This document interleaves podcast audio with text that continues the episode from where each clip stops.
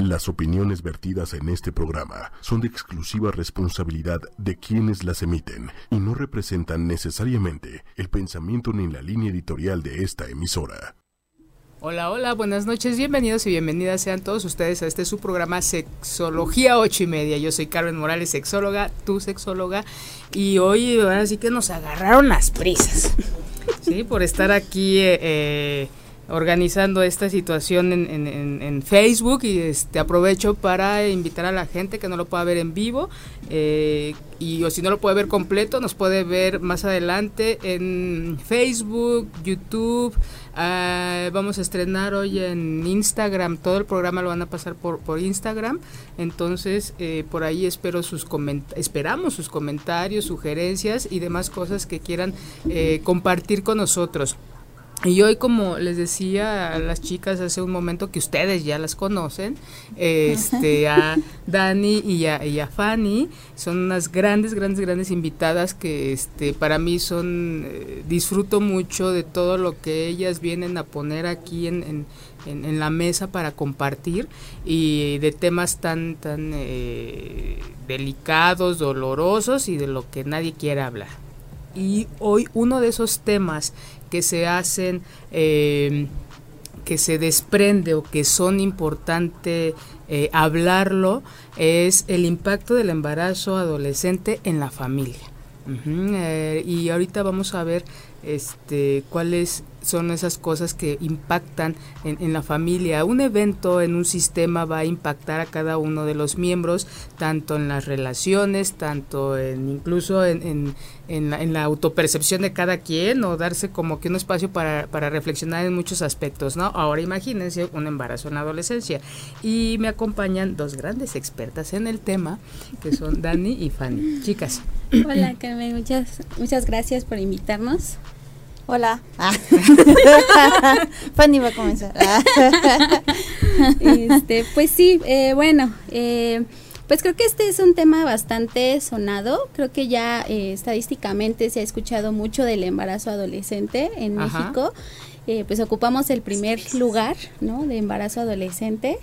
Eh, esto, pues bueno, estadísticamente de los 2 millones de, embarazos que hay eh, al año, 400 mil son de eh, adolescentes de 15 a 19 años, 10 mil son en menores de 14 años, que pues esto no solamente nos habla de una problemática de embarazo adolescente, sino también de abuso, ¿no? Menores de 14 años que están embarazadas y pues de estos, uno de cada cinco nacimientos son de mujeres menores de 19 años. Estamos hablando que pues sí es un, un asunto bastante importante eh, que tratar y que pues obviamente esto está impactando, ¿no? Tanto social, eh, políticamente y pues incluso desde las familias. económicamente y desde la estructura. ¿no? Creo que hace, ya desde hace un tiempo, yo les, les insistí, les rogué, les imploré. Así es, así es. que, que, habláramos. Y, y, ellas, ¿no? Ustedes que están eh, este, tan, tan cerca de, de esta dinámica, eh, porque de esa gente que nos ve y nos escucha, ¿quién de ustedes no se ha enterado de un embarazo de una niña de 12, 13, 14 y bueno, de ahí para arriba? pero creo que eh, está muy cerca de nosotros, eh, a lo mejor si no en familia, por el, amigo del primo de no sé quién. Eh, es muy cercana ya esta, esta experiencia o estas situaciones y que más allá del susto, ¿no? Porque la gente se asusta. ¿Cómo crees que pasa eso? No me digas, ¿y qué, qué van a hacer? ¿no? y, y, lo vemos como que señalando, pero realmente está más cerca de lo que imaginamos y es, ya está la situación.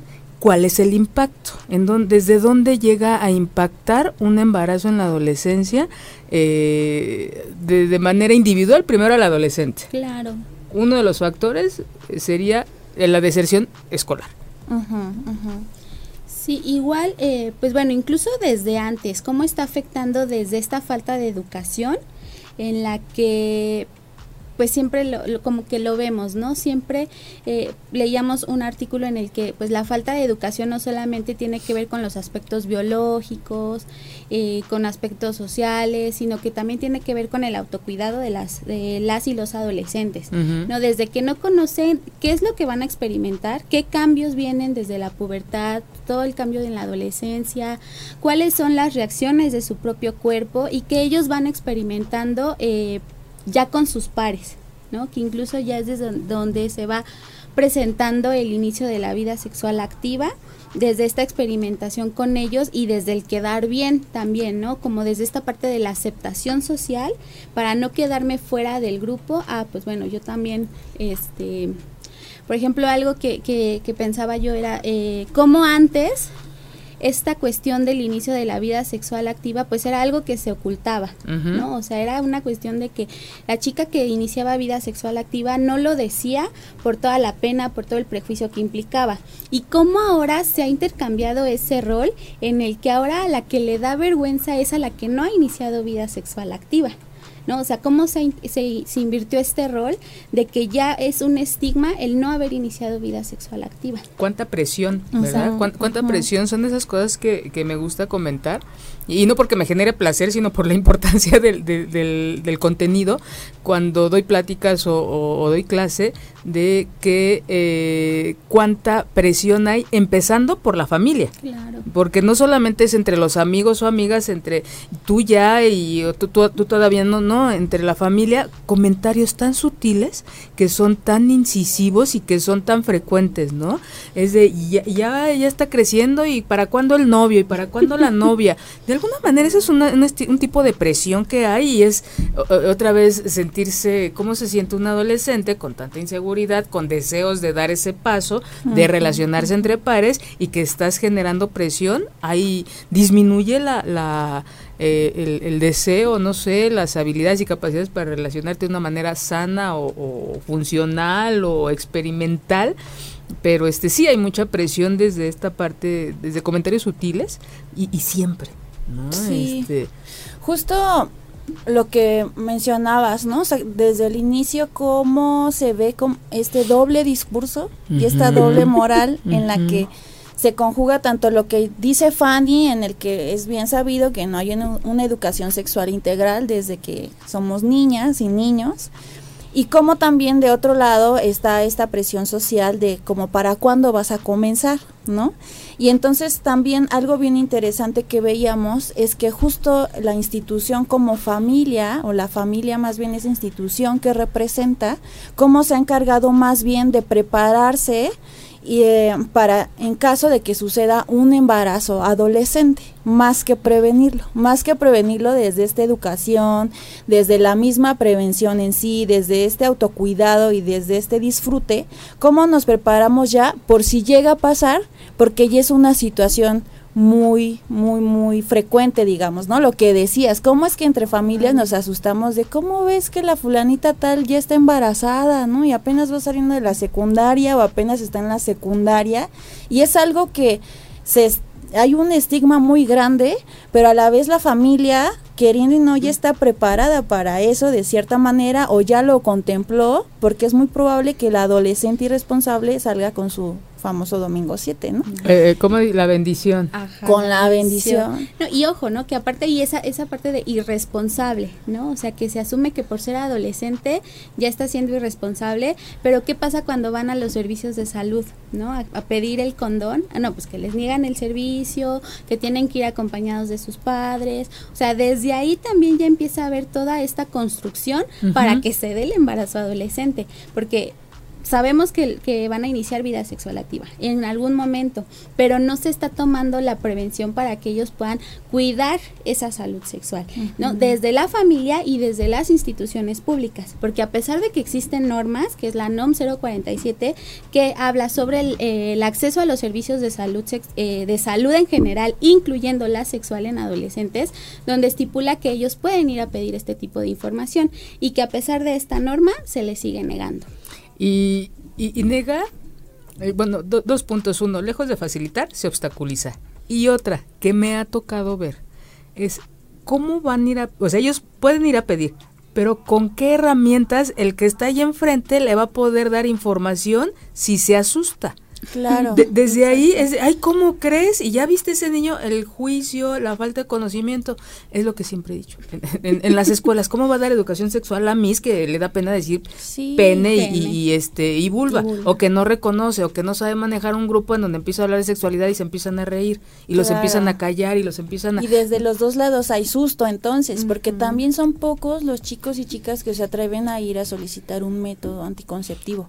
Entonces, una frase que veíamos Fanny y yo que nos impactó mucho era esto de la, el inicio de la vida sexual en adolescentes no tendría que visibilizarse a partir de un embarazo, ¿no? O sea, tendría que visibilizarse justo ya desde que están necesitando un método anticonceptivo, porque ya hay inicio de esta vida sexual. Entonces, ¿qué es lo que estamos haciendo también para reproducir todos esos mecanismos que siguen obstaculizando y reproduciendo el problema en sí, ¿no? O la situación que genera como toda esta crisis familiar incluso, para justo, ¿no? O sea, de nuevo, el discurso es intentar como evitarlo, pero también desde todo ese trasfondo, ¿qué es lo que estamos haciendo para realmente evitarlo? O más bien se sigue reproduciendo, ¿no? Y, y, exacto. Y otra parte, hablamos de adolescentes, pero, y no me van a dejar mentir, en la práctica es diferente la sexualidad en la mujer. Bueno, es diferente. Sin embargo, para estos fines imagínense, la mujer sí es diferente que una adolescente vaya y pida a que un adolescente. no va a ir, o sea, eh, a ella cómo se le va a señalar, a acusar. Sí, justo es lo que hablábamos, ¿no? De, eh, porque justo también veíamos en, esta información cómo eh, pues las adolescentes también tienen un impacto emocional, ¿no? Desde cómo está siendo criticada por sus compañeras, ¿no? Porque qué implica el que ya inició vida sexual activa, ah, pues que ya anda, este, los típicos, ¿no? De la zorra, la loca, ya está ahí, este, picando, ¿no? Y cómo se ve la sexualidad del hombre, ¿no? Que siempre ha sido como el reconocimiento, entre más mujeres tenga, pues eres el más chingón. Y entre más temprano empieces, se aplaude, ¿no? Es como un logro, ¿no? Claro, incluso desde niños, ¿no? Desde chiquitos cuando, ay, ya te vimos con tu novia, ¿no? O sea, cuando son pequeños, cómo también ya se va, este empezando a marcar esto, ¿no? De, eh, o, o a, las, a las niñas el date a respetar, ¿no? Toda esta construcción en torno a la sexualidad de hombres y mujeres que también tiene un impacto, porque también si lo vemos ya desde el, desde el embarazo, pues ¿quién es la que lleva el embarazo? Ella. Ella es quien lleva el embarazo y que muchas veces hay como un mayor involucramiento de la familia de ella, ¿no? Y que muchas veces es porque no les queda de otra. Bien. Es, es como muy fácil, sí es muy marcada esta parte, ¿no? De, del compromiso, eh, que es tú lo traes, es tu responsabilidad. Es por, ahora sí que tú no te cuidaste. desde ahí se sigue manejando mucho esta parte y es mucho más fácil deslindarse como hombre. Como varón. Y la familia también. La responsabilidad, ¿no? De la reproductividad que justo recae principalmente en las mujeres. O sea, incluso en situaciones ya de embarazo adolescente, todo el abordaje que principalmente se ha dado, no sé, desde políticas públicas, por ejemplo, es sigue reproduciendo todos estos estereotipos de género en el que se maneja bajo el mismo binomio de madre, hijo, hija, ¿no? Pero también donde está el padre. Y entonces se le sigue eh, como achacando a ella o atribuyendo la responsabilidad a ella de esa crianza, de esa educación, a ella y a su familia, y a él esta responsabilidad de proveedor, ¿no? De, ah, bueno, embarazaste a alguien, entonces te tienes que meter a trabajar porque tienes que mantener a esa familia que ahora tienes. Y si no lo haces, se ve amenazado también con que se le aleja de su hijo o su hija. Esto es por... Sí se replica en cuanto a cultura, culturalmente hablando. Y también me, pregunto ahorita, ¿qué se debería de hacer? Ya tenemos la situación, te, decía hace unos minutos, es como el tsunami, ya se nos vino encima. Ya está ahí la de niña, niña, es que es niña, 13 años, El, el, este, eh, el niño de 13, 14, ya está el niño. ¿Qué se hace. Ya marcha atrás, ya no lo podemos regresar. aquí, eh, bueno, justamente antes de que se pueda ah, dar como esa marcha atrás, eh, aquí, por ejemplo, también la cuestión del aborto que no se les da la opción de decidir Fanny? si quieren o no. Ah, Fanny, Dios bendito, pues por eso en estos temas nada más nos ven tres. no nos ven. yo sí, gracias por los no que importa, pero lo voy a seguir pero esos tres. Voy a seguir diciendo, voy a traer mi, mi paliacate verde. eh, que justo eso, ¿no? Eh, obviamente va a haber un punto en el que ya no se va a poder dar marcha atrás, ¿no? Porque incluso legalmente la interrupción del embarazo pues se permite hasta las 12 semanas, pero que incluso ya lo hemos comentado en, programas anteriores, como a, las adolescentes ni siquiera se les da esta opción.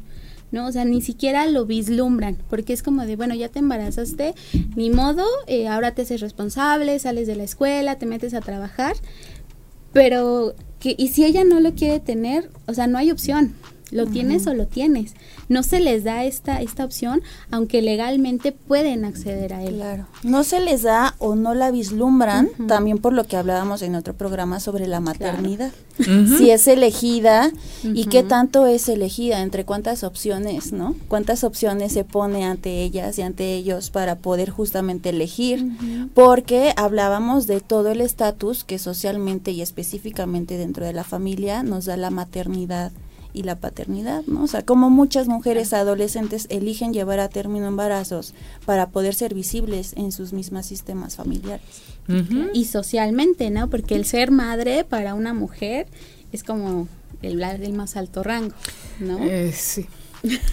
socialmente, socialmente, ese es el discurso. es parte de la educación sexual, sobre eso. Este, ¿qué pasa? Porque es, es algo que, que, se me vino a la mente hace algunas semanas. En nuestra cultura no está, es más, ni, se ha mencionado en los programas que, que hemos tenido, de que qué pasa, que igual no hay un aborto, se tiene y se dé en adopción. O sea que si nos veían tres, ahorita nos van a ver uno. Qué mala madre eres. Es que es, que en otros países es este es una opción. Es una opción. Es una opción, ok, lo tienes, este incluso durante el embarazo, no, no sé los términos, durante el embarazo se va viendo las parejas que están ahí, las parejas pagan todo y en, las, en las pelis se ve muy padre, pero y es en la peli es muy lejano. Sin embargo, en la realidad, cuando yo lo, me lo me lo plasmé, se llegó a mi cabeza así como que la idea, sí me dio escalofrío. Porque es fuerte por e, toda esta parte. Sí, o sea, me pegó pensar eso que dije, no, pues mejor aborto, imagínate tú, esta idea de, de, de, de, mamá y, y, pues ya ni modo, es una bendición, si le mis brazos, donde comen dos, comen tres y, y, ojalá salga güerito, no sé, pero no se nos pasa. Yo jamás he escuchado a alguien, bueno, si una persona, que, que diga, no, si lo voy a tener y lo doy. Claro, no, no es muy común. No es nada común. En algunos lugares llega a mencionarse esa opción, o sea, ya mencionarse es un logro. ¿Aquí en México? sí, en algunas asociaciones como parte de la consejería o acompañamiento que se da a chicas que están contemplando interrumpir o justamente decidir qué hacer. Pero también sería interesante explorar qué proceso se da durante este embarazo, el mismo proceso de embarazo, porque leíamos también algunas estadísticas, no recuerdo si era un artículo de Colombia en el que mencionaban, ¿no? O sea, como de un 90% de los embarazos en adolescentes, un 90% de las chicas cuando se llegan a enterar que están embarazadas hay una reacción negativa, o sea, hay un sentir negativo de que no lo esperaban, de que no era momento, de que ahora qué vamos a hacer, ¿no? Claro, trunca toda Exacto, todo lo que impacta ese embarazo, ¿no? Pero que justo a llevar a término ese embarazo, de estas chicas, de este 90%, solamente 11% persisten con un sentimiento negativo. O sea, ¿qué pasa con ese otro 80% que entonces hace toda una elaboración de entonces decidir llevar a término y hacerse cargo de la crianza, ¿no? Lo que también yo sí he escuchado mucho, bueno, pues es que lo vas a aprender a querer, es una bendición. Uy, no sabes, cuando lo veas te vas a enamorar. es lo más hermoso que te puede pasar, donde comen dos, comen tres, ¿no? ahí vemos cómo le hacemos. Entonces la mamá luchona, ¿no? Ajá, sí, exacto. Y otra vez perpetuar ese arquetipo. Claro, y que se sigue siendo y que sigue siendo estigmatizante para la mujer. Eh, eh, sí, quien ah, desde hay eh, frases populares hasta muy profundas, pero quien tiene esta situación y hay, hay de ti donde no te hagas cargo, mala madre, que también es muy fuerte. Hay de ti donde lo o la abandones, porque es una culpa que puede durar hasta el hecho de, la, de muerte. Porque no, no sé, ¿cómo crees? Él sí. No estoy promoviendo el abandono. Luego se, sienten ofendidos. No. sí, sino que tienes que, es este tener que, esta obligación social desde la familia o desde uno, ¿no? Que tengo que, pues ya ni modo, la familia lo fortalece y la sociedad lo perpetúa. Claro. Y, y, y, no hay como que margen para decir, ¿no? Y quien lo llegue a hacer, pues está este, una, regresión a la Inquisición, ¿no? Que arda en leña verde. Desde uno, bueno, desde la, mujer que, que lleva a cabo esta conducta hasta quien se le abandona. La condena social. Claro. Personal. muy fuerte. y, y, social, siempre es el, estigma ahí. Pero bueno, antes de ahora sí empezar esta parte del impacto en la familia, si quieres, si no, podemos seguir hablando de otras cosas. Adelante, sí, voy a dar eh, lectura a algunos mensajes.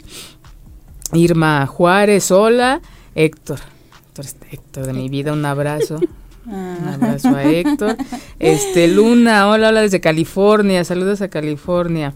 Este, Irma eh, Rivera, buenas noches. A Georgian Miriam, ah, no, dice Héctor, ¿desde qué edad pueden acceder a un servicio de interrupción del embarazo? Desde los 13 años ya este, ellas pueden acudir sin autorización de los padres, pero sí con la compañía de una persona mayor de edad que funge como responsable. Las menores de 13 años sí todavía, ya les, sí les piden como la autorización de los padres. ¿Y quién estipuló esa edad? ¿De dónde viene? Mm, pues bueno, cuando se hizo la, eh, la reforma de este para la legislación del embarazo eh, fue donde se empezaron a estipular este tipo de... De la interrupción de embarazo. Sí, de la interrupción de, embarazo. en Ciudad de México. Ajá, o sea, está tanto en la... Toda la ley que implica la interrupción legal de embarazo en Ciudad, de, México, y también en la norma 046, ¿no? sobre todo una edad todavía más temprana, que es la que menciona Fanny en casos de violación sexual, por ejemplo, ¿no? O sea, desde justo como si las queremos llamar niñas, por ejemplo, desde los 12, 13 años se puede acceder a un proceso de interrupción legal de embarazo. Sí, pero me llama mucho la atención eso de que puedan ir solas a los 13 años. Con un mayor. Con, una persona mayor de edad. Es una persona que funge como su responsable social, eh, perdón, legal. Como su ah, ¿Y necesitan papelito o algo? Sí. Ajá. Sí, sí. ¿Qué? Hay un proceso que se puede hacer en juzgados, de, paz. en las delegaciones o Cuando alcaldías. no hay mamá o papá directamente. Ah, en las oficinas de, la, de las alcaldías correspondientes.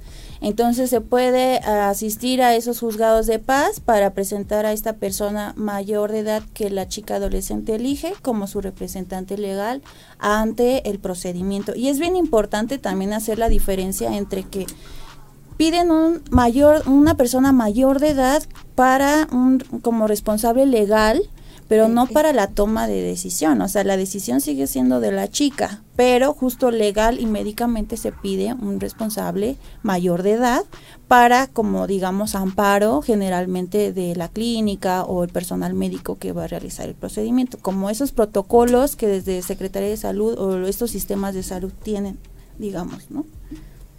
Ok, no, este, verdad esta información es muy, muy, muy valiosa porque no está en ninguna meme, que la mayoría de la gente lee memes. Este, Hay que hacerle un meme. Sí, es que de hecho eso en, las, en la página de ILE de Ciudad de México incluso es información que no está a la mano. No está a la mano. O sea, las usuarias tienen que comunicarse a las líneas de, de ILE e incluso a veces ir directamente a las clínicas para que les den la información. o sea, generalmente se maneja como tienes que venir con padre, madre o tutor o representante legal. pero no menciona la opción de ir a hacer, obtener este papel temporal a juzgados de paz, por ejemplo. O sea, yo misma en algún momento llamé a la línea de atención de ILE de Gobierno de Ciudad de México y no me mencionaron esa opción hasta que yo la pregunté y fue así como, bueno, sí se puede hacer, pero se necesita, ¿no? Como que evadiendo y poniendo de nuevo esos obstáculos eh, al acceso. Eh, exacto, o sea, ¿por qué tan hermético esto que podría, que es, ay, qué triste, ¿verdad? Toda esta parte de se hacen cosas y aún así se sigue uno poniendo el pie, ¿verdad? Para no eh, que fluya, para no movernos, para el conocimiento nos da mucho poder, entonces el no saber nos pone en una situación de mucha vulnerabilidad. Este, pero bueno, quedo respondida tu pregunta, Héctor. Eh, Miriam dice es un tema recurrente en la actualidad, desafortunadamente, y a pesar de la información con la que ya se cuenta y la posibilidad que tienen los adolescentes de elegir ser o no ser padre, sea o no un embarazo a término. Claro que sí, Miriam. Te mandan saludos, Dani, Lorena Paredes. Muchas gracias. a gente que nos ve, nos, nos escucha y nos escribe. Y, bueno, ahorita ya hablamos esta parte introductoria de, del embarazo y este, ¿qué sucede en las familias? Que aparte de que eh, todo el mundo pone grito en el cielo. Este, sí, viene a destapar un montón de, de, cosas, ¿no? Un, evento de, de, esta naturaleza. Sí, pues encontramos cosas como muy interesantes porque se llega a hablar incluso del embarazo adolescente como una patología, ¿no? Algo que implica una crisis en la familia, algo que, como ya lo platicamos, hay estigma social entonces se maneja también como desde una lógica en la que en las diferentes etapas de vida o en las diferentes etapas de este ciclo vital se nos adjudican ciertas funciones o ciertos roles, ¿no? Y entonces el embarazo, por supuesto, no está contemplado dentro de los roles o funciones de la población adolescente. De ahí que se vea como una patología, ¿no? O sea, como justo tal cual una enfermedad en el sistema familiar.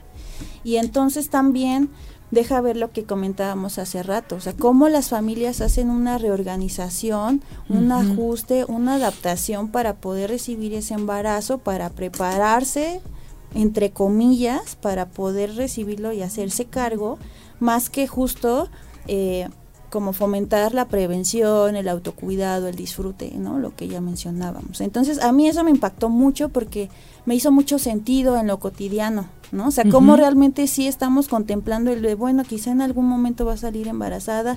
Es una posibilidad muy latente ahí todo el tiempo, pero sabiendo esa posibilidad no hablamos de un autocuidado ni del conocimiento, del autoconocimiento, como le decía Fanny, de dar la información, ¿no? Sino que ya estamos hasta el otro lado y entonces es de nuevo esta doble moral o este doble discurso en el que estoy como preparada y estoy consciente de como padre o madre de un adolescente que está esa posibilidad, pero no estoy haciendo nada para cuidarla o para darle las herramientas y además si llega a pasar, sigo reproduciendo este estigma hacia mi propia hija o mi propio hijo, ¿no? Hace, cuando yo era pequeña, había un, alguien muy cercana que, que decía su hija tenía, no sé, cinco o seis años, y, decía, dice, ay, dice esta canija cuando en lugar de 15 años le voy a poner dispositivo.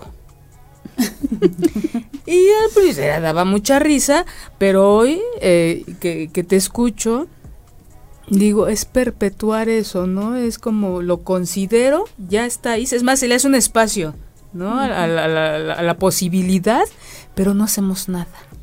Pero ¿cómo se sigue dando esta posibilidad al embarazo, pero se sigue negando que los hijos tengan su vida sexual activa?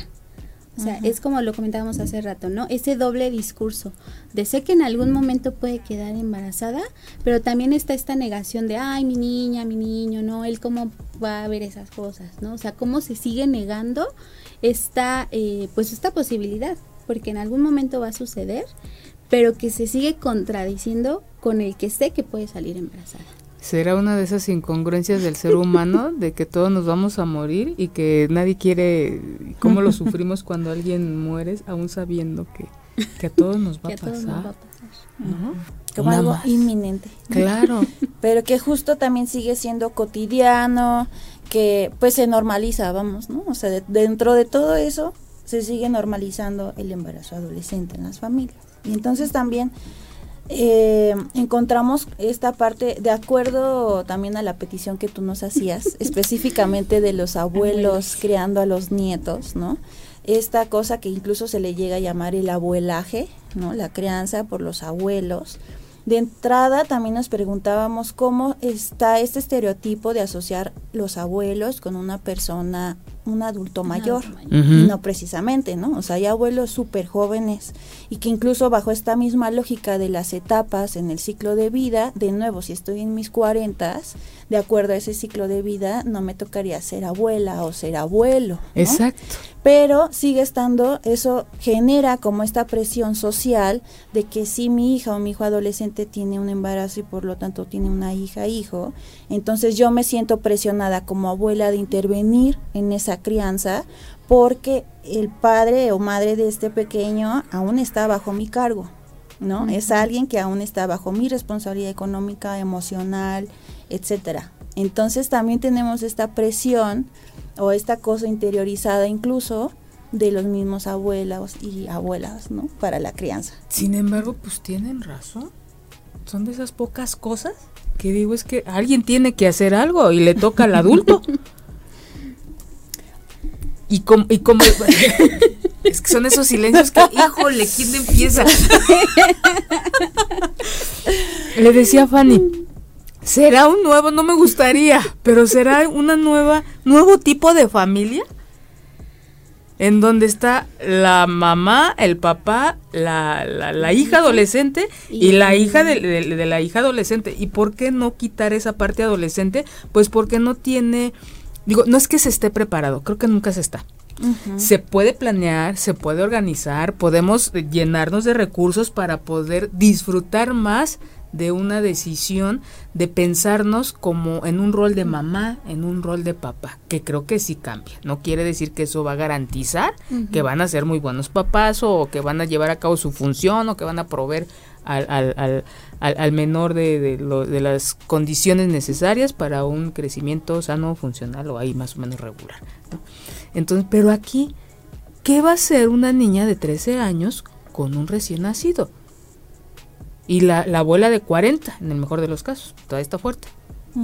¿Qué, pasa ahí? O sea, ese es como el planteamiento que yo les decía a, estas chicas, a Dani, a Fanny, de decir, ¿qué, qué, qué decimos al respecto? ¿Qué, ¿Qué pasa? ¿Qué le toca hacer al abuelo? ¿Qué le toca al adolescente? Claro.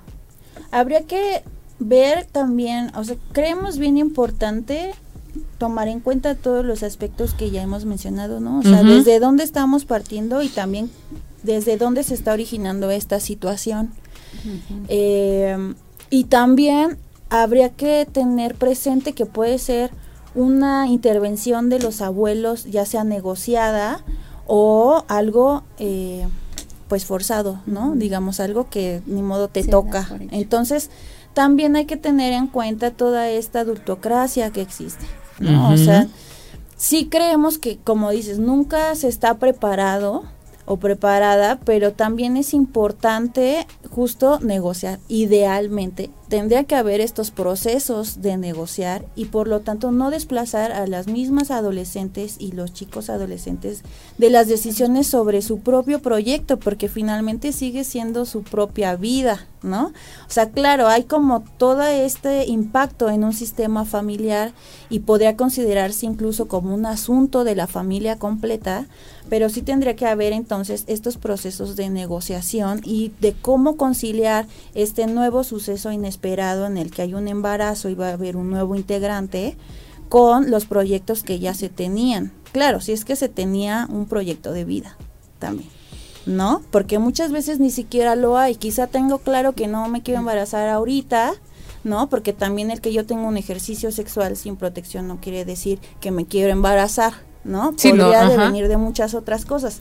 Pero justo eh, pensando en que de entrada yo no tenía planeado embarazarme y entonces cómo ahora puedo conciliar esto que, que ya está, que es el embarazo y que decidí quizá llevarlo a término, cómo conciliar eso con quizá otras maneras de hacerlo con apoyo de mis padres, ¿no? Por ejemplo. Y que esto queda como en un ideal, ¿no? O sea, el ideal ser, ¿no? O sea, esto es lo que podría, ¿no? Pero también, por ejemplo, si lo vemos desde cómo ha sido toda la estructura de todas las familias, o sea, que nos encontramos con una variedad enorme y que implica desde cómo es eh, el nivel socioeconómico de la familia, eh, porque justamente pensábamos, ¿no? Todas, todas estas posibilidades de, bueno, si, si lo asociábamos con ser abuelo, adulto, mayor, que implica que pues a lo mejor es una persona jubilada, ¿no? Que ya está como en otro proyecto, pero si lo vemos desde esta parte de abuelos jóvenes, o sea, es una abuela joven que todavía se va a trabajar, ¿no? Que todavía tiene otras responsabilidades dentro de su familia, eh, que implica también todo el apoyo emocional que haya esta adolescente, ¿no? y, y pensando que sea una familia en donde los los lazos eh, sean como más unidos. ¿No? Pero ¿qué pasa cuando son eh, familias que están como muy, muy, muy separadas? ¿no? Y que vemos en el metro a la niña de 13 años con el bebé, eh, que vemos a los niños eh, en la calle, o sea, también todas esas familias que vienen con embarazos adolescentes. ¿no? O sea, también todos estos patrones que se van repitiendo, incluso también lo que hablábamos de la violencia, ¿no? De cómo este patrón de, ah, pues si vivo violencia en mi casa, me embarazo para irme. ¿no? Pero que se sigue repitiendo patrones de violencia, ¿no? O sea, lo que dice Dani es como el ideal ser, pero realmente qué está pasando, ¿no? O sea, realmente cuál es toda esta dinámica que estamos viviendo, ¿no? O sea, y, y, y lo platicábamos hace rato, ¿no? Como siempre desde la población eh, socioeconómicamente baja. Sí. La que no tiene educación, la que tiene, la que no tiene acceso a servicios de salud. Creo que también es la, en el otro sector eh, este socioeconómico, pero ahí no se habla. Ahí se manda de vacaciones a la niña a, otro país, mínimo otro estado, con la abuela, la tía, se fue un año sabático, y, pero hay mucho. Nada más que la manera de, de, de enmascararlo es este diferente. Sí. ¿No? Este, se queda en la familia, pero sí también hay, mucho. Fíjate que ahorita con lo que estoy escuchando, me llega la, la, este, una idea aquí. ¿Qué pasa con esta situación que estamos, eh, bueno, no en todos los países hay la etapa de la adolescencia en todas las culturas. No hay la adolescencia. En nuestro país sí, y está muy marcada. Y hay a veces una adolescencia que puede empezar a los 13, 14 y son cuarenta y tantos y sigue en la etapa de la adolescencia, ¿no? Se, se alarga bastante. Hay, en muchas culturas no la hay. Entonces, ahorita uno de los factores que lleva a reducir este periodo de saltar de la niñez a la adultez es esta dinámica de, de niños con armas. Que ya no juegan, que ya no tienen esta oportunidad, si es que se le puede llamar oportunidad de adaptarse a un proceso de, de, adultos, ¿no? Que más o menos se define así la adolescencia, digamos, ¿no? Prepararse para esta etapa. Entonces, pero en, situación de guerra o en estas áreas de, mucho narcotráfico de nuestro país, en el norte, ya 12, 13 años y ya traen fusca, ¿no? Ya están manejando una troca. Entonces ahí se está, está haciendo muy pequeño, desaparece esta etapa. ¿No creen que también puede ser un fenómeno un poquito parecido en, en la adolescencia cuando hay un embarazo en, en, este, en, esta etapa y que a veces sobrevaloramos? El mexicano sobrevalora la juventud. ¿no? Entonces, el que hagas algo para que ya no la vivas, híjole. Y sería como que ese golpe, pero em, eh, desde acá, ¿no? Desde románticamente hablando. Claro. Pero entonces deja de ser adolescente, porque me llama la atención esta parte muy bella, ¿no? De negociar pues sí, todos ganamos. Es como tienes una responsabilidad y, si haces esto, pues puedes obtener lo otro y tú como le entras y cada quien con lo que va teniendo, le va alcanzando. Pero, ¿qué pasa cuando hay gente a la que sí le va a alcanzar eso? Y cuando no es, pues ni modo, mijita, te sales de la escuela y trabajas y a ver quién te lo cuida y en las condiciones en la negociación como que no, no hay espacio para la negociación, no hay espacio para vivir socialmente la adolescencia. Y, este porque es una, etapa pues sí marcada por la sociedad. Y, se va se va difuminando. Es como otra vez esos polos en una crisis social como la que estamos viviendo. O están los de la eterna adolescencia o están los que por algún evento, chin, cualquiera que sea este entre ellos un embarazo a esa edad, se cuarta. ¿No? Sí, o pensando, o que incluso es como, ahorita que lo decías, ¿no? Con lo de la, los, los adolescentes de cuarenta y tantos, ¿no? Los famosos chavorrucos, ¿no? ¿Qué, ¿Qué, ha pasado? Bueno, o sea, cosas que a veces como que veo, que pues justamente al momento de que son madres adolescentes, pues se pierden como lo que tendrían que vivir en esa etapa, ¿no? Que es que la, socialización, eh, conocer, ¿no? Como más cosas. Entonces, como no lo vivieron en ese momento, pues ¿qué viene? ¿Qué pasa en la adultez? Ah, pues eh, como que se regresan, ¿no? A esa etapa. Eso es también como un factor que puede llegar a pasar. Un pretexto. también. Sí, soy medio salvaje para el asunto porque dije, ah, qué conveniente, ¿no? Digo, ya creciste a tus hijos, ya son más independientes y la idea es esta, eh, eh, como dejar de hacerse responsables a lo mejor digo, con todo el respeto que me merecen las, las mujeres, que y conozco mucha gente que, que ya está a sus 40 y ya es abuela, ¿no? Se, ha repetido este, este, este patrón, ajá, y siempre con este miedo, ¿no? De, decían hace un momento, es que se, se da un espacio, y se da un espacio y se vive con miedo, ¿no? Que, que creo que también hasta la calidad de vida disminuye al pensar que está en riesgo tu hija, porque no se piensa de la misma manera con el hijo, con el hombre que es que me da miedo que vaya a salir embarazada.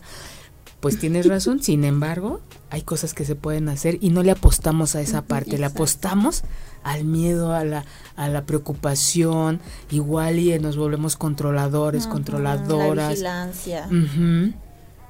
y, nos volvemos hasta cierto punto tiranos o tiranas de nuestros, de nuestros críos. ¿No? Por el miedo a que caigan en esta situación, olvidándonos de que hay cosas que sí se pueden hacer. Y que finalmente también es algo que propicia el que se pueda dar. el, querer evitarlo tanto, pues eh, es lo que le comentaba, por ejemplo, a Dani, ¿no? Que una maestra nos, nos comentaba justo como la sobreprotección y el la, eh, o, dejarlos como muy en su onda, dejarlos libres, como sin supervisión, o sea, son dos caminos distintos, pero que llegan al mismo punto. Y que es una situación de sistema.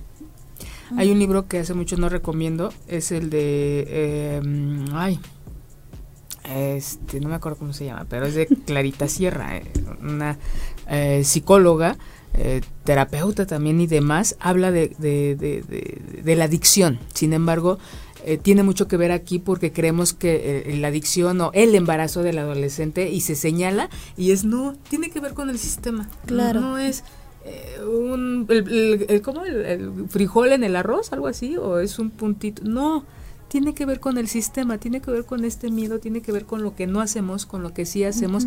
No estoy hablando de culpas sino estoy hablando de dinámicas que se dan en, en, en, situaciones de adicciones, que se dan en situaciones de trastornos alimenticios, que son primos hermanos, y que se da en, embarazos adolescentes, ¿no? Y que viene, trae una historia, no es generación espontánea, ni ay le tocó o nos cayó la maldición, no, tiene que ver con un sistema. Entonces es revisarnos qué estamos haciendo, dónde estamos eh, parados y que invitar a como que hacer algo diferente. ¿no? A lo mejor empezar a pensar en ello, pero de una manera mm, de prevención, de acompañamiento y no de, eh, miedo, de, ese miedo para evitar. Incluso hasta de confianza, ¿no? O sea, darle a los hijos la confianza de hablar de estos temas, porque siempre es como ese miedo de, ay, es que qué me va a decir mi mamá, ¿no? ¿Qué me va a decir mi papá? Si le pido, este, o sea, siempre también los adolescentes crecen con ese miedo de no confiar en los papás, ¿no? Por lo que puedan llegar a... que hacen mucho, Efani, para que no confíen en ellos. Sí, de nuevo las dinámicas. Exacto, o sea, es que justamente eso, ¿no? ¿Qué, ¿Qué, hacen los papás que no confiamos, ¿no? O que no, que no llegamos a, a confiar en ellos, ¿no? Entonces, también cambiar esa dinámica, ¿no? De que eh, porque siempre es como, híjole, me va a regañar, ¿no? O sea... ¿Y sí lo va a regañar? Sí, pero también, eh, por ejemplo, los adolescentes que tienen mucho esta... Eh, ¿cómo se dice? El, la catástrofe, ¿no? Siempre verlo todo como lo peor que, que, puede llegar a pasar, pero entonces también ayudar a disminuir esa ansiedad para que ellos puedan confiar y se acerquen, ¿no? Y que incluso eh, que esto que eh, de la educación sexual integral desde la infancia, ¿no? que, afortunadamente ya, ya se reformó el artículo cuarto, que ya la incluye. Entonces también desde ahí, lo que decías al principio, ¿no? Incluso desde llamarle pene al pene, vulva a la vulva, de que conozcan su cuerpo, de que eh, incluso su autoerotismo, todas estas cuestiones que también las puedan hablar con ellos, ¿no? Y que tenga la, la confianza de acercarme y que incluso también los papás se quiten esa pena de hablar de estos temas, ¿no? Incluyendo también el aborto y, y, esta parte decían hace rato como la palabra esta de los adultos.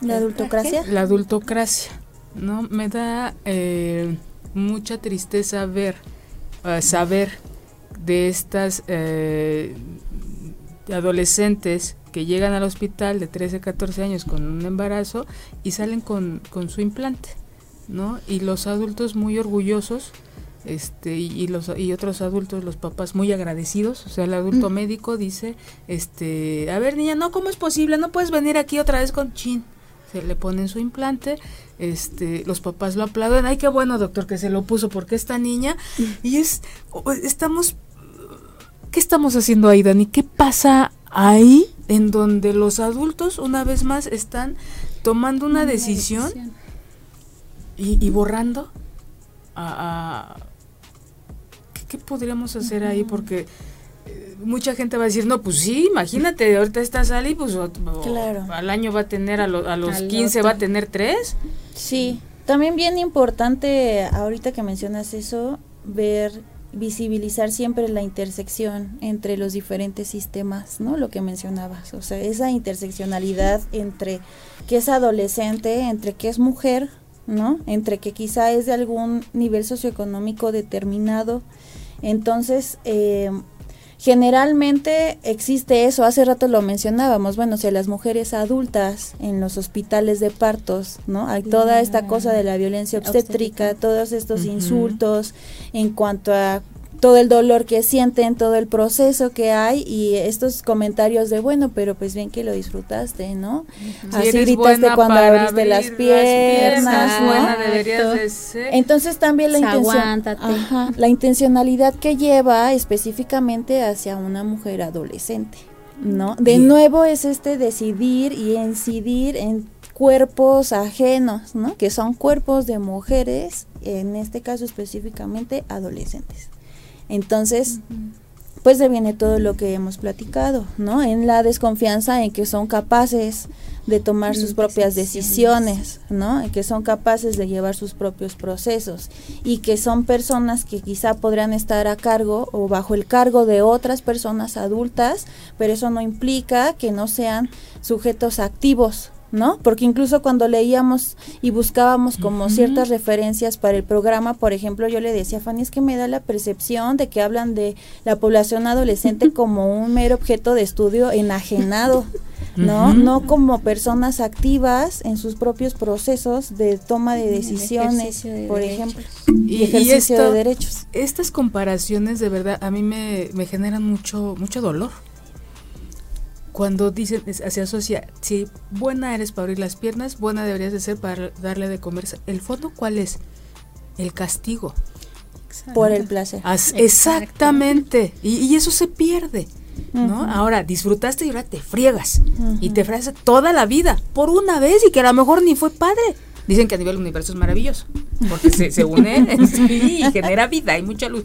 Pero este a, nivel, eh, a otros niveles, eh, ¿qué hacemos ahí? Seguimos masacrando nuestra capacidad de vivir la sexualidad con placer. Y aparte, eh, justo, ¿no? O sea, cuando ya el adolescente sí decide ejercer su, su vida sexual activa, pero que te digo, estas estadísticas de la, de la violencia intrafamiliar, o sea, que de los embarazos en estas niñas es por parte de un familiar, o sea, se sigue castigando a la mujer, se sigue castigando a las niñas, que e incluso, y en general, ¿no? Siempre el comentario de, ¿y qué ropa traías? ¿Y por qué ibas sola? Y a esa hora, ¿no? Lo del caso de, de la niña de 17 años, ¿no? O sea, ver estos comentarios de, bueno, ya a los 17 años que estaba haciendo sola en la calle. O sea, cuando no es el punto, ¿no? El punto es que fue agredida sexualmente. Qué miedo tenemos a hablar de ello, ¿verdad? Qué miedo nos da ponernos enfrente de la violencia sexual que está tan cerca y que no queremos ver. Y entonces vemos que andabas insinuando, traías otra ropa, ¿qué andabas haciendo en la calle? ¿Cómo se te ocurre? Que es súper cotidiana y está súper normalizada. Y cómo este, nos hemos vuelto tan tiranos y tiranas con repetir estos cuestionamientos.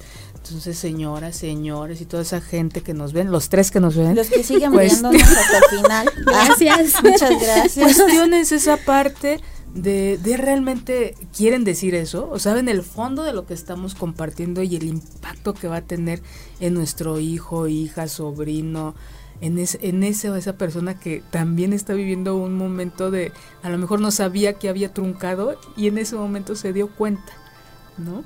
Dice, evalué, me, llama la atención porque lo estoy comparando con un interno, yo hago evaluaciones psicológicas a, a procesados y me decía uno de ellos la semana pasada, este, dices que ya no tengo nada.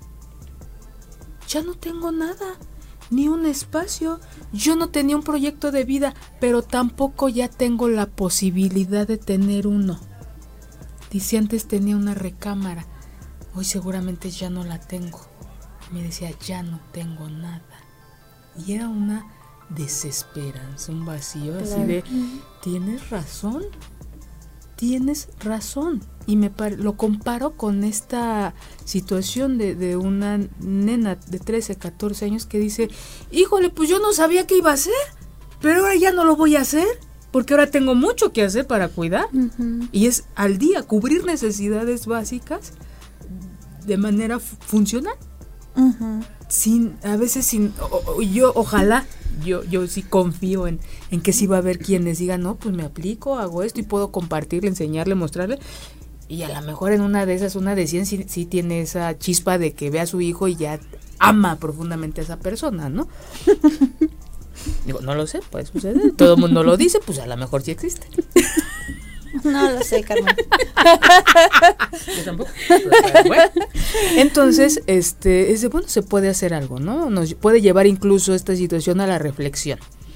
Pero sí hay un, este, no sabía qué hacer, pero ahora sé que ya no puedo, ya tampoco tengo esa posibilidad de. Sí, ya ni siquiera la opción, o quizás sí está, pero la veo como decías más lejana, ¿no? Quizá justo el sentido de las prioridades cambia, ¿no? También. Ya, pero ¿qué pasa cuando crees el, ¿cómo la bendición? Uy, eres una guerrera y, y bueno, se viene la sociedad nos lleva al otro polo. ¿Cómo, no? Tú pudiste y ¿no? Sí, también bien contradictoria la sociedad. Súper contradictorio todo el tiempo. Claro. Primero te castigan y luego te premian. Y luego te premian. ¿Cuántas mujeres? Y después ya creció la bendición y estudiaron y, trabajan. Sola, guerrera, exacto. Como es la mamá guerrera. Sí, sí, sí, sí, sí. sí, me da rush, pero bueno. Y, ahora igual nos volvemos a poner a la mujer en un altar por todo lo que hizo. O sea, que ya no nos va a ver nadie. Pues que ya casi acabamos. Chicas, ¿con qué cerramos? Tú primero.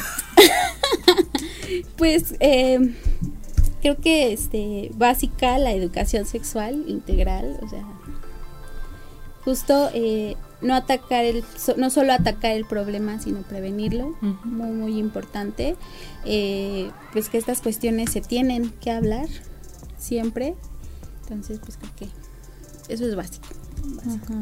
Gracias, Fanny. Dani. Pues, aunque siga sonando muy ideal y romántica, creo que justo ya en las situaciones en las que hay un embarazo en adolescentes, eh, todo, yo sí creo que todo el tiempo eh, nuestra vida es toma de decisiones, ¿no? Entonces, de antemano sabemos que podría ser un sistema familiar en el que quizá hay ya como ciertas dinámicas no tan funcionales como lo decías, ¿no? Pero las haya o no, creo que estando ya frente a esta situación es de nuevo también un buen momento para decidir qué hacer como familia, ¿no? Justo hablando de situaciones en las que está la familia y que quiere involucrarse, ¿no? Que justo no sea como esta intervención de los padres eh, como impuesta, ¿no? Eh, lo que yo mencionaba también súper importante ver a, nuestros adolescentes como sujetas y sujetos súper activos, ¿no? Y que justo están ahí y también no desplazarlos, pues, ¿no? De sus toma decisiones sobre su propia vida. O sea, creo que eso es súper importante porque justo en esto que también como padres y madres nos podría desbordar al ver a mi hija embarazada quizá o a mi hijo ya con alguien que está en embarazo, creo que sí podría entender quizá que es desbordante, pero también eso no implica entonces que tenga yo que hacerme cargo para calmar mi ansiedad, ¿no? O sea, también habría que ver qué es lo que me está generando a mí y desde dónde estoy actuando, ¿no? Y si realmente va a ser algo funcional y benéfico para todas como familia, como sistemáticamente hablando, ¿no? Y en las dinámicas cotidianas. Entonces, sí creo que eso es súper, súper importante Gracias, Dani. Sí, creo que por ahí dice, ¿no? Las, situaciones de crisis son momentos de oportunidad para hacer algo diferente. Les agradezco mucho, mucho, mucho, como siempre, traer esos temas. Gracias a las tres personas. Gracias a los tres con los que terminamos. Muchas gracias. Y nos vemos dentro de ocho días. Vamos a hablar de la sexualidad en personas eh, de la tercera edad, personas adultas. Eh, Muchas gracias. gracias. gracias.